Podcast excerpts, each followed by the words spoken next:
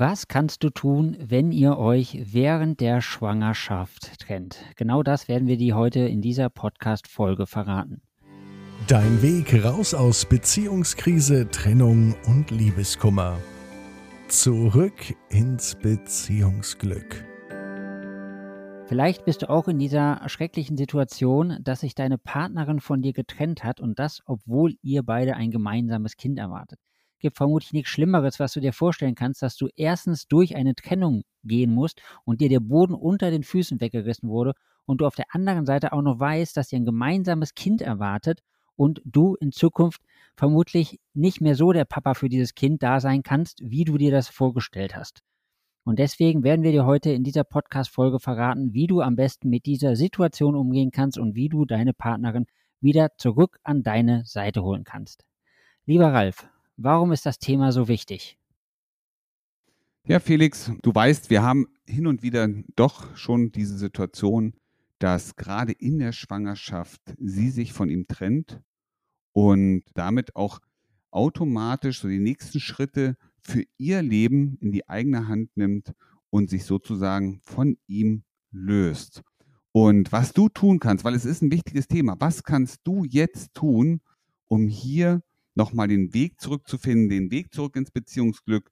Und warum kann das, genau dieses Verhalten, auch eine Chance für euch beide und für euer ungeborenes Kind sein? Ich bin mir sicher, du hast wieder ein Beispiel aus unserer Coaching-Praxis mitgebracht, wo sich die Zuhörerinnen und Zuhörer besser mit identifizieren können. Lass mich die Geschichte vom Christoph erzählen. Christoph, ein relativ junger Mann, Anfang 30, er und seine Partnerin, die haben ein Kind erwartet, sie ist schwanger und ja, schon in den ersten drei Monaten der Schwangerschaft hat sie sich von Christoph getrennt. Sie hat ihm also gesagt, du Christoph, ich kann mir eine Beziehung mit dir nicht mehr vorstellen. Ich kann mir auch nicht vorstellen, dass du ein guter Vater bist. Ich werde mich von dir trennen und werde unser Kind alleine zur Welt bringen und alleine großziehen. Was macht das denn mit einem Menschen, wenn er diese Information bekommt? Das, was uns Menschen am meisten belastet, was der größte, ich sag mal, der größte Impact für uns alle ist, wenn wir ausgeschlossen werden. Denk mal selber nach. Ja, du hörst das hier gerade. Stell dir vor, wie geht es dir, wenn dich jemand ausschließt, wenn du das Gefühl hast, nicht mehr Teil eines Teams, einer Gemeinschaft oder nicht mehr Teil einer Beziehung sein zu dürfen oder zu können. Und das ist das, was uns am meisten wehtut. Denn wir Menschen haben ja eins, alle gleich. Wir sind emotionale Wesen. Wir fühlen und wir denken. Und die Bindung zu anderen Menschen, zu einer Gruppe, ist ganz, ganz wichtig für uns. Und ausgeschlossen zu werden, auch aus einer Familie, aus einer gerade sich entwickelnden Familie, ist ein enorm einschneidender und gravierender Akt im Leben eines Menschen. Warum trennt sich denn eine Frau, die gerade schwanger geworden ist von einem Mann? Also ich gehe jetzt mal fest davon aus, dass es bei den meisten so ist, dass auch da vorher darüber gesprochen wird, dass man ein gemeinsames Kind erwartet und dann wirklich diese Entscheidung zu treffen, ich trenne mich jetzt von diesem Partner. Warum? Weißt du, in den allermeisten Fällen ist die Entscheidung, sich zu trennen, eine emotionale Entscheidung. Sie wird danach rational erklärt und begründet.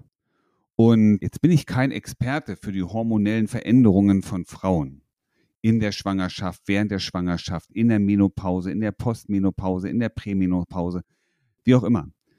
Wir wissen eins, es finden auf jeden Fall schon mal hormonelle Veränderungen statt, die natürlich auch einen enormen Einfluss auch auf die, ich sag mal, auf die emotionale Stabilität von uns Menschen hat, von Frauen ohne genau zu wissen, was da passiert. Aber zum einen sind es natürlich auch die Hormone, die eine wichtige Rolle spielen. Wir wissen alle, dass das Kuschelhormon Oxytocin einen enormen Einfluss darauf hat, wie die Verbindung zu anderen Menschen gespürt und wahrgenommen wird.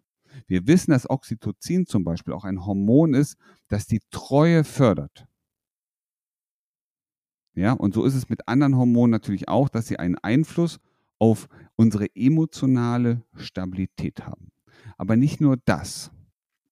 Natürlich beeinflussen Hormone letztendlich auch, wie wir Dinge wahrnehmen, wie wir Dinge sehen, wie wir Dinge emotional interpretieren und deuten. So, und dann kommt noch eins dazu, dass sich natürlich auch die Lebensumstände, vielleicht auch die Situation im häuslichen Umfeld während einer Schwangerschaft verändern. Und da gibt es den Mann, der, ja, ich sag mal, ein bisschen ausgelassener ist, der natürlich weiterhin seine Freiheit haben möchte, während sie mit dem mit der Erwartung eines Kindes anfängt, ein ganz, ganz anderes Bewusstsein hinzu, hin zu Familie, hin zu Verantwortung zu entwickeln. Und dann merkst du schon, und dann gehen auf einmal die Interessen doch ein Stückchen weiter auseinander, während er häufig noch im Modus ist, Party, das Leben genießen, Freiraum haben, geht sie emotional und gedanklich in die Ausrichtung, Verantwortung zu übernehmen. Viele Frauen, die früher geraucht haben, fangen in der Schwangerschaft aus dieser Verantwortung heraus, hören auf zu rauchen, fangen also an, sich bewusster zu ernähren, bewusster mit sich umzugehen, aber eben auch mit dem ungeborenen Leben. Und dann merkst du schon, und dann gehen auf einmal die Interessen ein ganzes Stückchen weiter auseinander. Und im Grunde, und das ist evolutionär, suchen Frauen natürlich jemanden, der sie beschützen, der sie, der sich um sie kümmern kann, um die Familie kümmern kann. Ja, sie suchen letztendlich auch den Halt. Jemanden, der an ihrer Seite steht, der sie unterstützt bei den Dingen, die sie gemeinsam für die Familie tun. Und wenn sie das nicht mehr sieht in ihrem Partner,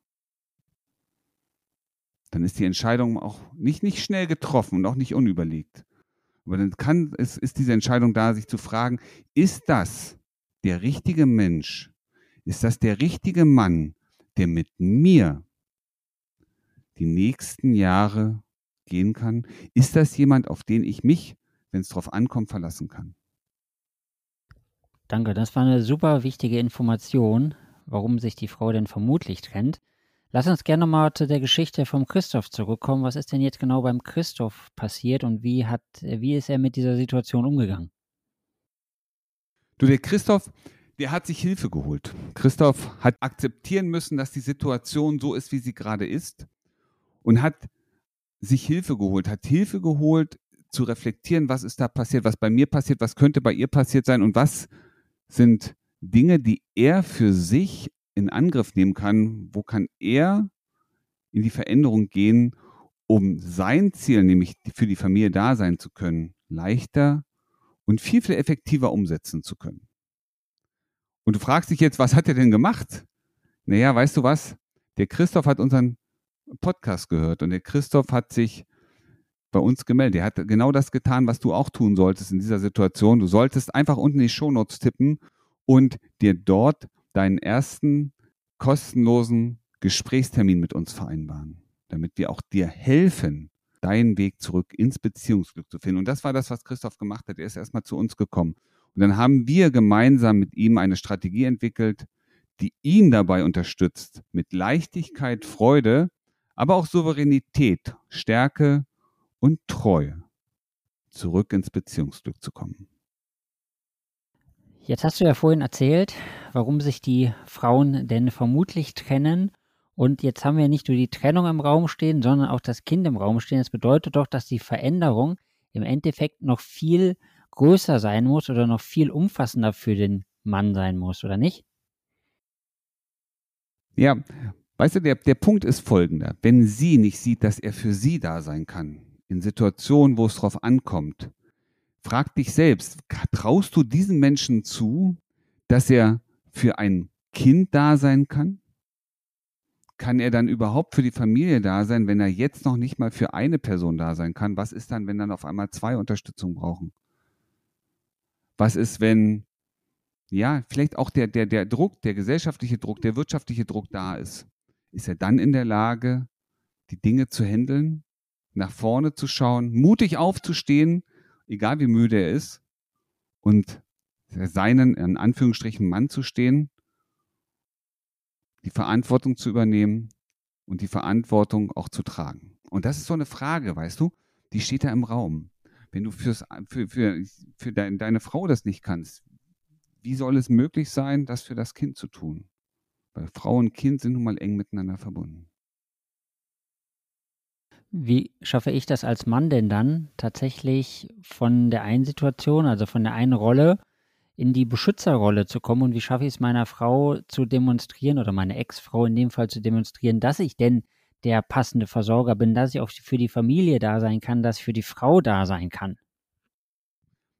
Es scheitert in den allermeisten Beziehungen. Und jetzt achtet mal bei dir selber drauf. Wo bist du eigentlich? Es scheitert ja in den meisten Beziehungen daran, dass ihr nicht über das redet, was wirklich da ist. Es gibt viele, wirklich viele Beziehungen, in dem ein Teil, entweder er oder sie, nicht in der Lage ist, darüber zu reden, was ist eigentlich innerlich bei mir los, was beschäftigt mich eigentlich. Und wenn ihr es nicht aussprecht, kann der andere nichts anderes als raten. Er versucht zu raten, was gerade bei dir ist. Und ich möchte nicht sagen, dass, dass, dass Christoph der Einzige war, der was nicht gut gemacht hat. Ich glaube auch, dass sie Dinge hätte besser machen können. Und oft ist es so, dass wir da sitzen, wir schauen uns gegenseitig an. Ich sehe, dass dir was fehlt, dass es dir nicht gut geht. Und ich spreche dich an und frage dich, hey, was hast du? Was ist denn los? Ich sehe, irgendwie geht es dir nicht gut. Und jetzt sagst du, nee, ist schon in Ordnung. Und innerlich denkst du dir, siehst du das denn nicht, dass es mir nicht gut geht? Achte mal selber drauf. Wie oft denkst du, du musst doch sehen, dass ich was habe. Siehst du das denn nicht? Und er sitzt vor dir und sagt, du, ich sehe das nicht. Ich sehe, da ist was, aber ich kann nicht ahnen, was da ist. Und es geht dir als Frau manchmal genauso. Du sitzt vor deinem Mann und fragst dich, Mensch, was hat der Kerl? Und er erwartet, dass du siehst, dass er gerade Sorgen im Beruf hat, dass er gerade Streit mit seinem Chef hat, dass ihm irgendwas durch den Kopf geht. Aber wenn ihr nicht drüber redet, wird es nie, nie in die richtige Richtung nach vorne gehen können. Und es gibt so viele Menschen, so viele Beziehungen, wo ein, zumindest ein Teil nicht in der Lage ist, über das zu reden, was los ist. Und das schafft immer Irritation, es schafft immer Unsicherheiten. Und aus Unsicherheit kommt Unklarheit und aus Unklarheit kommt am Ende das Resultat, dann lassen wir es lieber bleiben. Und dabei wolltet ihr beide immer nur das Gleiche. Nämlich, dass es euch beiden gut geht. Jetzt weiß ich ja, dass Herr Christoph bei uns das Coaching erfolgreich abgeschlossen hat und auch seine Partnerin wieder zurück an seiner Seite hat.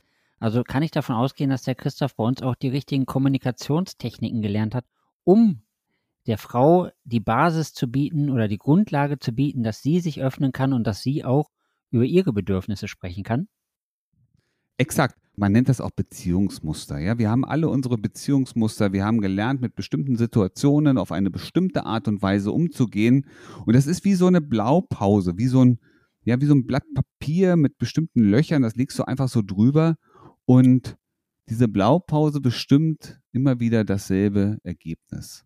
Und wenn du in der Lage bist, genau dieses, diese, diese Blaupause, dieses Muster aufzulösen, nämlich darüber zu reden, was gerade in dir ist, obwohl du es nicht gewohnt bist, indem auch sie die Möglichkeit findet, sich zu öffnen, dann sind beide einen großen, wichtigen Schritt weiter. Und dann können sie darüber reden, wie stelle ich mir das vor? Was macht mir denn vielleicht auch Sorgen?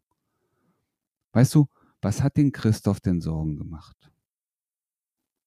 Der hat sich gesorgt, dass er nicht für beide da sein kann. Der hat sich gefragt, Mensch, wenn wir nicht zusammen wohnen, wie wollen wir das beide hinkriegen? Aber er hat sich nie getraut, das auszusprechen. Und deswegen gab es immer die Irritation, diese Unklarheiten dazwischen.